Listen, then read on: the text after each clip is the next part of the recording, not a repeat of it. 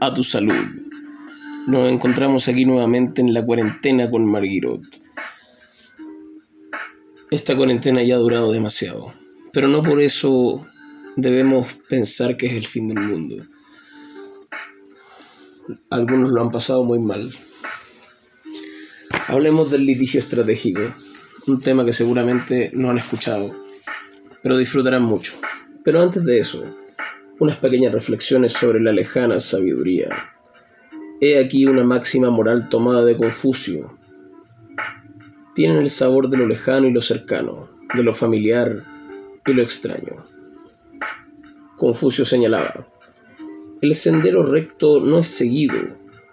Yo conozco la causa de ello los hombres instruidos lo rebasan, los ignorantes no lo alcanzan, los hombres de virtud fuerte van más allá, los de virtud débil no llegan. El hombre de virtud auténtica persevera naturalmente en la práctica del medio igualmente alejado de los extremos. Tener suficiente dominio de sí mismo para juzgar a los otros por comparación con nosotros mismos y obrar con relación a ellos tal como desearíamos que obrasen con nosotros. A esto es a lo que puede llamarse doctrina de la humanidad. No hay nada más allá de esto. Poseer capacidad y talentos y aceptar la opinión de los que carecen de ellos, tener mucho y aceptar la opinión de los que no tienen nada, ser rico y comportarse como siendo pobre, estar lleno y parecer vacío, y desprovisto de todo, dejarse ofender sin manifestar resentimiento. En otro tiempo tenía un amigo que se comportaba así en la vida. Cuando uno no sabe aún lo que es la vida, ¿cómo podría conocer lo que es la muerte? Confucio. Siglo China, siglo VI a siglo V antes de Cristo.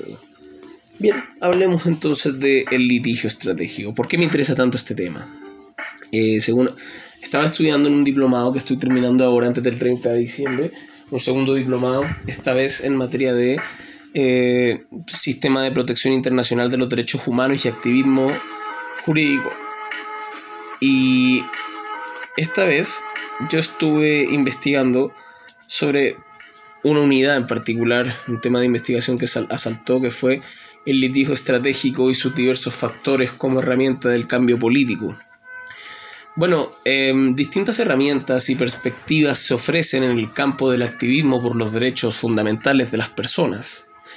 El fin en sí mismo es obtener el logro de un objetivo que se ha propuesto obtener desde que concluyó la Segunda Guerra Mundial y el paso de la Guerra Fría en los distintos continentes. El objetivo del activismo en todas sus formas siempre ha sido obtener la protección de las víctimas de las violaciones a los derechos humanos y, eh, por supuesto, la promoción de estos últimos. Una de las herramientas que tenemos para poder lograr esto es el litigio estratégico. El litigio estratégico es aquel litigio que precisamente busca evidenciar una omisión estatal para activar un proceso de toma de decisiones en materia de políticas públicas o impulsar una reforma a los marcos institucionales y legales en que se van desarrollando esas políticas públicas. Dicho de otro modo, se puede decir sin compromiso que el litigio estratégico es una especie dentro de este gran género que se conoce como el activismo por los derechos humanos. En este diplomado que se cursa en la Universidad de Alcalá, algunos académicos proponen que, al igual que en el arte de la guerra de Sun Tzu, la lucha por la promoción y el reconocimiento de los derechos humanos, y lo mismo que la protección de las víctimas, eh, se debe regir por cuatro elementos que componen una batalla. Los combatientes, es decir, las partes en litigio, el terreno, es decir, el foro donde vamos a, a intercambiar este debate de promoción y protección de los derechos fundamentales de las personas. Y en tercer lugar, las tácticas y las distintas estrategias para poder llegar a nuestro objetivo. En el punto de las estrategias, el litigio estratégico encuentra su razón de ser, porque a través del ejercicio de la precisa acción y en el caso preciso, sumado a otros factores externos dentro de la sociedad civil, se puede lograr un cambio político. El, litigio estratégico podría definirse lisa y llanamente como cualquier caso que puede judicializarse y llegar a la prensa, ¿ya? Que puede eh, iniciar o fundamentar una demanda para evidenciar y denunciar una situación que no ha sido resuelta por las políticas públicas de un Estado. Entonces se espera que el caso sea tan controversial que puede llegar a ser un instrumento que funda un cambio político. Eh, de eso se trata, ¿ya? Entonces, em, esto no es baladí para nada, porque las estrategias se definen como la serie de combinaciones en las diversas tácticas utilizadas por los distintos actores de la lucha o de una batalla para lograr su objetivo. Por consiguiente, eh, según el tipo de incidencia o trascendencia que se quiera lograr con la exposición de un caso o con la teoría de un caso, se deberá escoger qué tipo de estrategia se va a utilizar.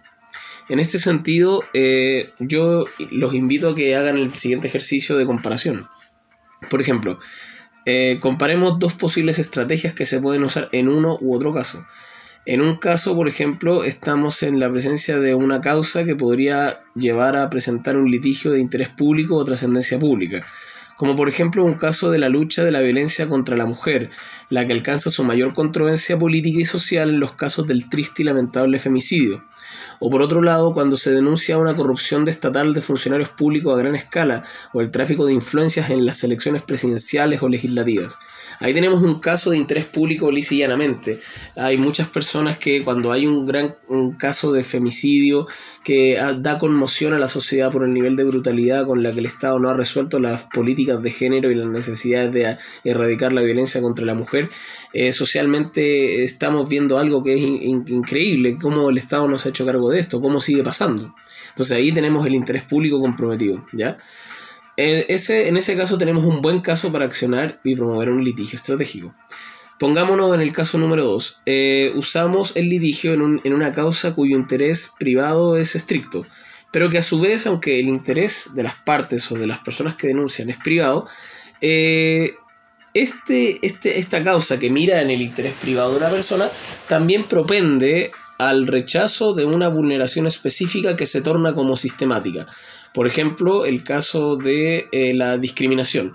Cuando nos discriminan por un motivo X, generalmente pensamos que solo nos afecta a nosotros, pero lo cierto es que las personas discriminadas en el mundo comparten un vínculo común que es la discriminación. En este caso me gustaría referirme a un caso en específico. Doña Jacqueline Karen Atala Rifo era jueza de Chile y luchó hasta la Corte Suprema para recuperar el cuidado personal o, lo que si tú entiendes bien, la tuición, la custodia de sus hijas ante lo que ella consideraba era una discriminación a su calidad de madre en razón de su orientación sexual. Karen Atala Rifo es lesbiana, tenía una relación con una historiadora muy conocida en el plano chileno y creo que internacional también, y vivían juntas con sus hijas. Y el padre de las niñas, que era un abogado también muy famoso, eh, demandó por la custodia porque dijo que no podía, ella por ser homosexual no iba a criar bien a sus hijos, a sus hijas, y que las hijas estaban cambiadas. Esta causa llegó a la Corte Suprema y Karen Atala perdió la custodia de sus hijas y luchó hasta las últimas consecuencias perdiendo la contienda.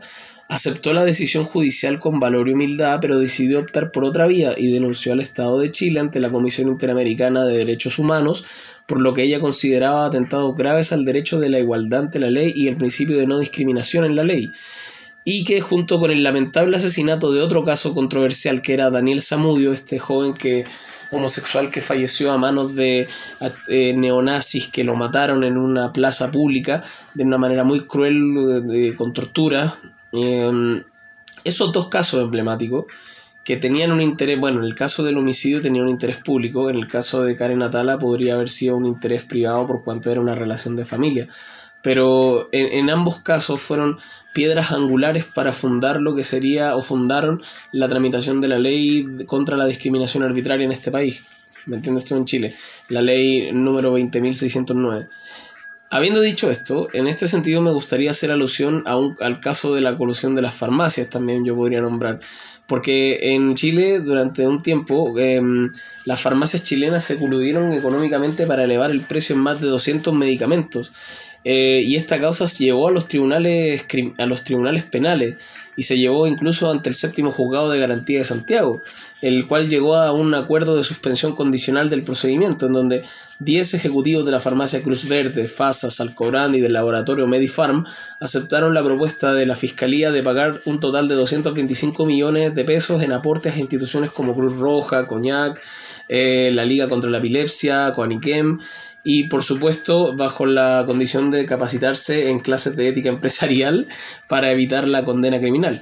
Este caso emblemático evidenció la falta de políticas públicas prevencionistas en la materia de libre competencia y en la materia de cómo los consumidores nos vemos afectados por los acuerdos económicos ilícitos en perjuicio de los consumidores. esto permitió que durante años miles de personas no pudieran acceder a su derecho a la salud de manera eficiente, porque los remedios, las medicinas costaban más caro de lo que habitualmente deberían costar. En suma de estos casos expuestos como era, podemos encontrar un montón de casos en los que está por un lado comprometido el interés público y algunas veces el interés primeramente solo es privado, pero aun cuando es privado podemos indirectamente causar un, interés público o una conmoción pública. ¿Entiendes? E, esa es la idea. Entonces, en ambos casos podemos llegar a, promover la protección de los derechos humanos y evidenciar, gran, enrostrar al Estado grandes vulneraciones a través del litigio estratégico. ¿okay? El, el, litigio estratégico eh, implica saber utilizar las distintas herramientas de un caso que puede ser litigioso en pos de un cambio político, sobre todo cuando el caso puede llegar a evidenciar una omisión del Estado o una acción ilícita y arbitraria. Tomar la decisión de hacer litigio estratégico implica tomar a su vez la decisión de saber a qué foro acudir, lo cual no es menor en esta materia y te voy a decir por qué. Déjame subirle un poco el volumen a esto. Ahí sí. Em, implica saber a qué foro acudir, porque si, una, si tú iniciaste una demanda ante el Estado de Chile, demandando al fisco o alguna empresa con mucho poder en Chile o en Latinoamérica, y has luchado hasta los últimos alientos, llegaste a la Corte Suprema y perdiste, la guerra no se ha terminado, porque el litigio estratégico también mira a saber a dónde tenemos que ir. El paso siguiente es ir a la Corte Interamericana o a denunciar una omisión de derechos humanos ante tribunales regionales de derechos humanos. La utilización del quinto poder también no es menor, es una gran estrategia que acompaña el litigio estratégico, hacerse acompañar de la prensa acreditada para poder evidenciar un caso y que eso afecte las políticas públicas y las tomas de decisiones del gobierno. Eh, es muy fundamental, aunque lo cierto es que hay ocasiones en que hay casos litigiosos que no tienen gran estima en la opinión pública y en la prensa escrita. Por ejemplo, eh, algunas veces en Chile se ha cuestionado por qué le dan tanto color, por qué le dan tanta tribuna a la vulneración de garantías que sufren las personas privadas de libertad en las cárceles. Bueno, en este sentido se hace necesario señalar que no hay que abusar del ejercicio del periodismo junto al litigio estratégico. No todo caso que llegue a la prensa es bueno, pero es necesario saber cuándo utilizarlo. A mí en lo personal, sí, cuando llegó la pandemia del COVID, sí fue interesante cuando algunos eh, abogados especialistas en derechos humanos y en derecho penitenciario advirtieron a la prensa con opiniones, artículos y cartas al director sosteniendo que la pandemia estaba afectando a una parte de la población de la cual la gente se olvida fácilmente, que son los presos. Entonces es algo muy interesante. No todas las noticias sobre presos son bien recibidas en la prensa, lamentablemente, por, por el resentimiento que hay contra esta gente que está privada de libertad muchas veces por los delitos que ha cometido. Prácticamente llegan al consenso de decir que no tienen derecho alguno o que se merecen lo que están sufriendo. Eh, pero ese es tema aparte.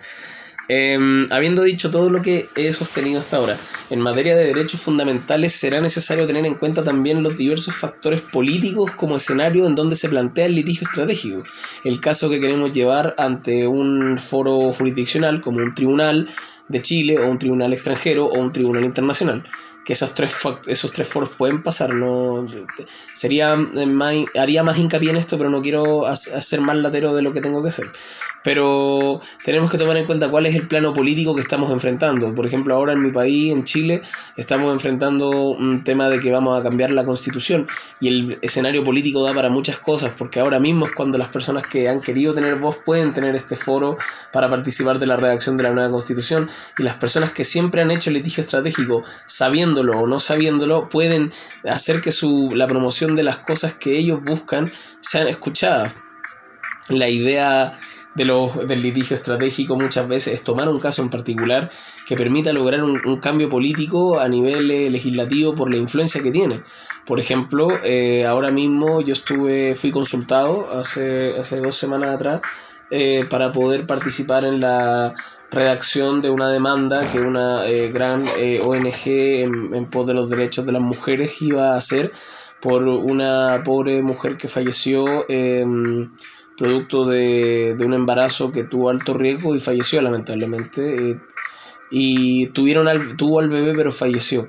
Eh, entonces estaban preguntando si podía haber una responsabilidad civil médica y apuntarla desde la perspectiva de género.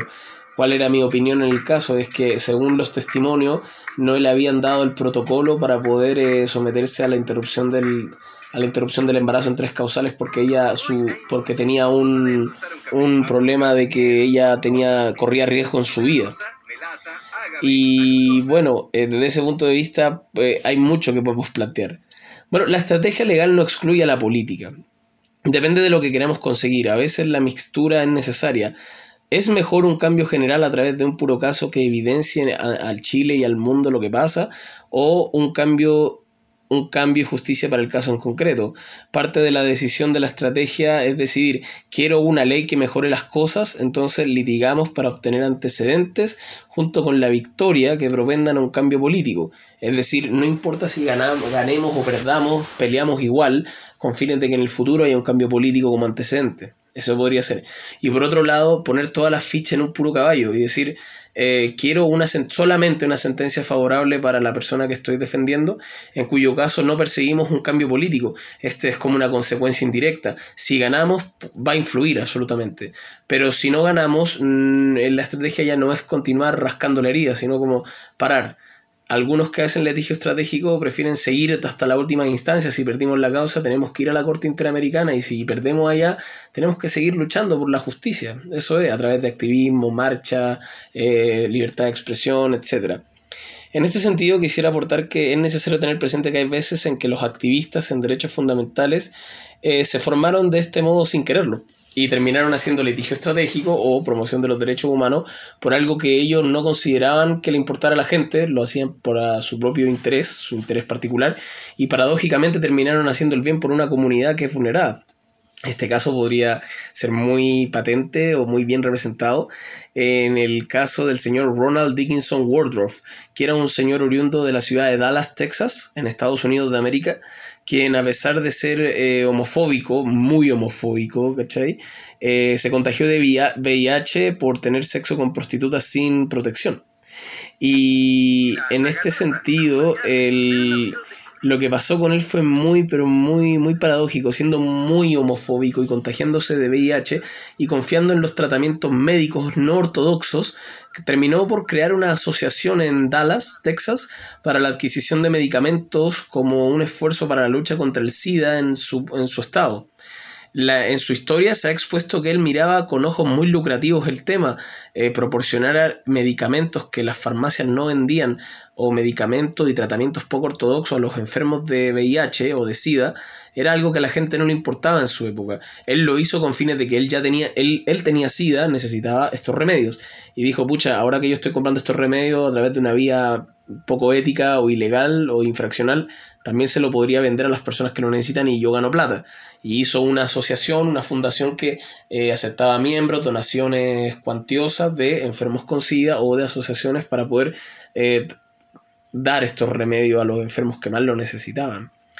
Bueno, lo que era el ejercicio de una mera actividad económica para él concluyó en un litigio estratégico, porque demandó a la Administración de Alimentos y Medicamentos de los Estados Unidos, también conocida como la FDA, por una prohibición del, que esta, esta administración de alimentos había hecho al fármaco péptido T. El péptido T es como un choque vitamínico, ¿cachai? Y esto era... Mm, este golpe vitamínico era como muy bueno para las personas con VIH y retrasaba los efectos del, virus por eh, ayudar a, a, mantener el sistema inmunológico o dárselo a quienes no lo habían destruido por completo por la enfermedad. Em, él perdió el litigio, terminó demandando a la FDA para poder tener derecho a comerciar legítimamente este fármaco y perdió el litigio. Y a pesar de que perdió el litigio, fue recordado por la comunidad LGTBI como uno de los principales activistas del estado de Texas en la defensa del derecho al acceso de la salud y las minorías sexuales. Esta, eh, eh, eh, este caso nos, nos, encuentra que el litigio estratégico está presente muchas veces sin que lo podamos tomar en cuenta. Un caso X donde tú consideras que tienes un derecho a reclamar algo y no lo haces, de repente termina en la prensa y luego esa prensa corre el mundo y luego la gente tiene una idea de sus derechos. Lo que tú hagas hoy puede marcar el antecedente para que alguien más lo haga o luche por otros derechos y eso es súper importante. Eso es parte del litigio estratégico.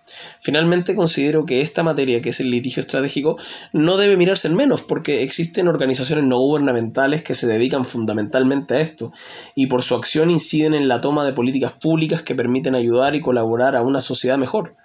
Eh, son un instrumento de cambio político y por lo demás muchos abogados privados y firmas jurídicas terminan haciéndolo muchas veces sin, sin darse cuenta, encontrando un resultado más favorable a la comunidad de la que ellos piensan.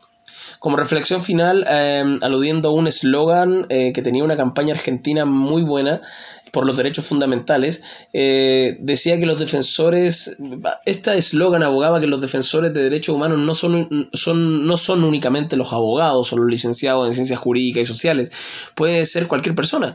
Y en este sentido, usted lector, usted oyente de este podcast, quizá no lo sabe, pero usted es defensor de los derechos fundamentales y todavía no lo sabe.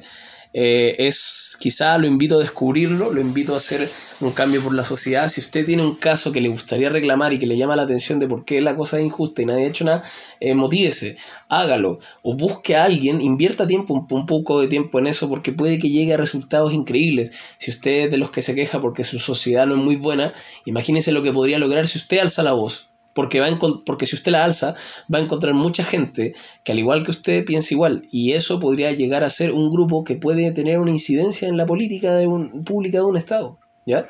Y puede ser en cualquier materia y afecta a nuestros derechos fundamentales, sea del consumidor, del derecho a la salud, del derecho a la seguridad social, Aquí en Chile ese tipo de aquí en Chile ese tipo de movimiento, ese tipo de ejercicio que surgió progresivamente terminó arrojando un estallido social y un cambio valórico en las personas y ahora estamos eh, nos replanteamos la posibilidad de hacer una nueva constitución y ya esto está en boga, ya fue aprobado y vamos a hacer una nueva constitución.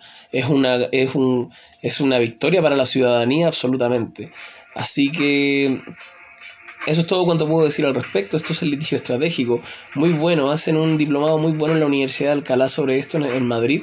Así que, perdón, no en Alcalá, en Alcalá, pues, no en Madrid, pues, en España. Y así que invito a que lo hagan. Eh, arriba a los que luchan. Y eso es importante para todos los efectos generales. Mi nombre es Tomás Marguerot, abogado, y pueden consultarme. Así que eh, esta era la reflexión del día de hoy. Vamos con calma en la vida. Un saludo fraterno a todos.